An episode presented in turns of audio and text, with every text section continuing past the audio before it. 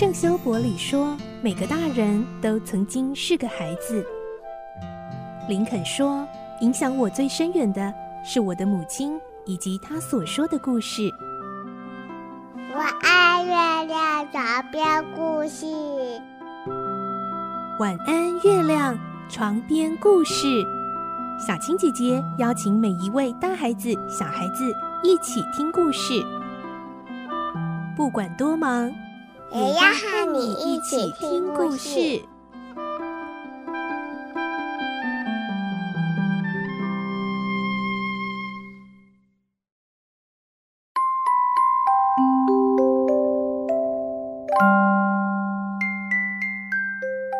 晚安，欢迎你和我们一起听故事。我是小青姐姐，今天我们继续来听科学怪人的故事。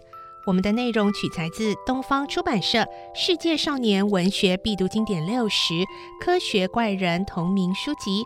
今天是第五集，我们会听到维克多·法兰康斯坦继续向华尔顿船长说着他的故事。当年，他的父母阿尔方斯和卡洛琳生下他之后，一直很想再为他生一个妹妹，但是始终未能如愿。后来，母亲在乡下遇见了一位农妇收养的女孩伊丽莎白，于是决定收养了这个女孩。而维克多和伊丽莎白亲密的相处，对彼此产生了好感。来听今天的故事。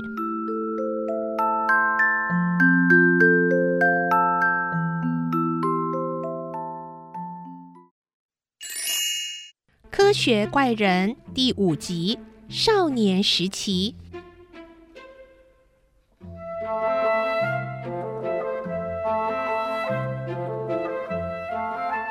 莎白只比维克多小几个月，两个人一起被细心的抚养长大。伊丽莎白温婉体贴，可以说是人见人爱。另一方面，维克多的脾气有时很狂暴，感情也十分强烈。个性有点孤僻，不太喜欢和一大堆人凑在一起，但性格的差异并没有造成他们之间的隔阂，和睦始终是他们相处的唯一方式。两年后，维克多的弟弟恩尼斯特出生，法兰康斯坦夫妇决定要结束流浪的日子，回国定居。他们在日内瓦虽然有一栋房子。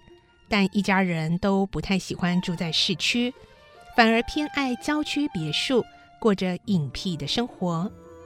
多年后，这个家庭又添了一名新成员，就是活泼可爱的小威廉。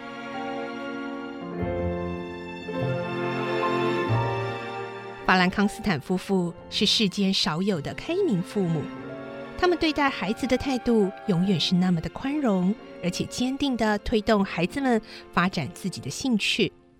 几个孩子在这样的自由家庭气氛中长大，也一一有了不同的兴趣和方向。以伊丽莎白来说，她非常喜爱宁静的凝视着变化无穷的大自然，任何大自然的美景都足以触动她敏感的心。引发她抒情或歌咏颂赞的冲动。每当伊丽莎白因为神奇的大自然而感到惊叹时，维克多经常兴致勃勃地希望能研究它们的成因。对维克多而言，世界充满了让他非常想要一窥究竟的奥秘，不仅是天和地，还包括天地间所有的自然法则。在别人的眼中看来，维克多简直是个神经兮兮的怪人，经常为了一些无关痛痒的小事，大费周章的查书钻研，进行所谓的研究，甚至还有人在他提出一些难以应付的问题时，烦躁地说：“拜托，这算哪门子的问题呀？哦，现在都已经十八世纪了，谁还会为了这种问题伤脑筋啊？”幸好。双亲和伊丽莎白总是坚定地支持他，而且在入学后，维克多身边多了一个始终支持他、了解他的好朋友——亨利·科勒佛。科勒佛善良真诚，对生命满怀热情，对事物的深层面特别感兴趣，而且有着善于倾听的高贵特质。对于维克多某些别人无法理解的古怪想法，总是愿意给予极大的包容。从少年时期相识以来，克勒佛就一直是维克多生命中极为重要的朋友。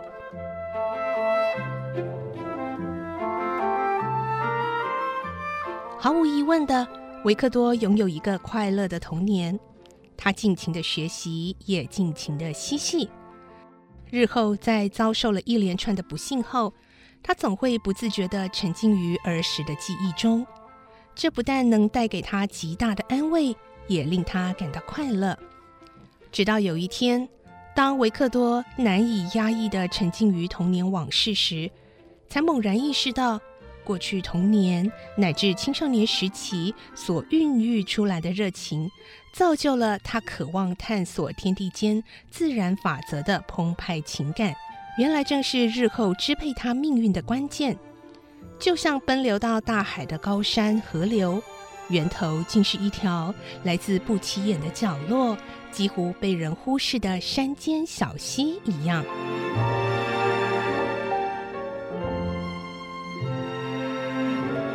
维克多十三岁那年，全家前往桑恩附近的温泉区度假。由于天候恶劣，他们被困在旅馆一整天。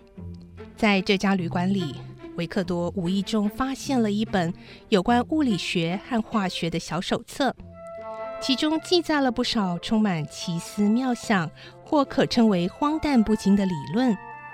维克多偶然一读，便不禁受到极大的吸引。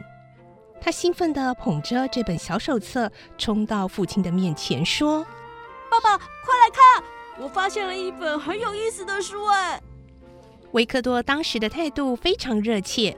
没想到阿尔方斯只是瞥了一眼手册的封面，就说：“亲爱的维克多，千万别把时间浪费在这一本垃圾上啊！哼，他真的是糟糕透了。”如果当时阿尔方斯愿意多花点时间解释为什么那本手册内陈述的理论会遭到当代科学界推翻，或许就能打消维克多想继续研读的念头。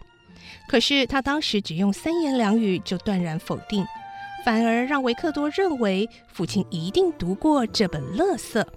它究竟有什么特殊的魅力？这使得维克多更想研读了。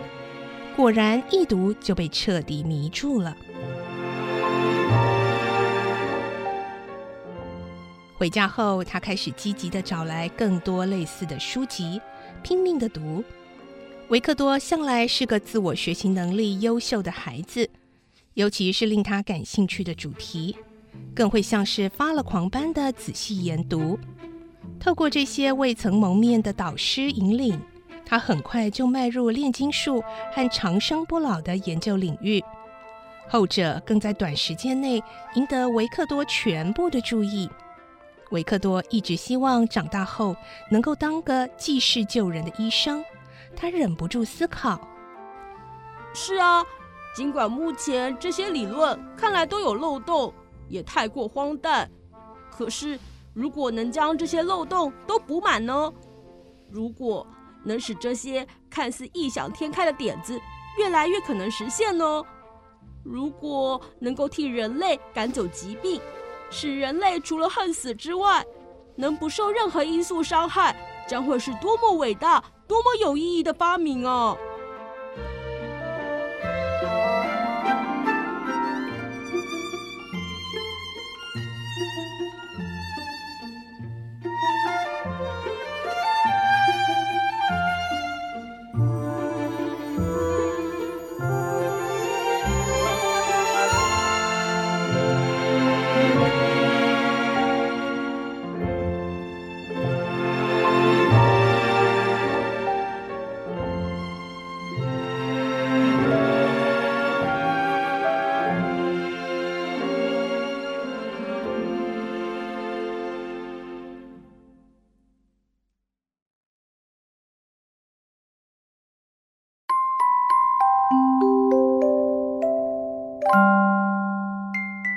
今天的故事就先听到这里喽，明天我们再继续来听科学怪人的故事。我是小青姐姐，祝你有个好梦，晚安，拜拜。小朋友要睡觉了，晚安。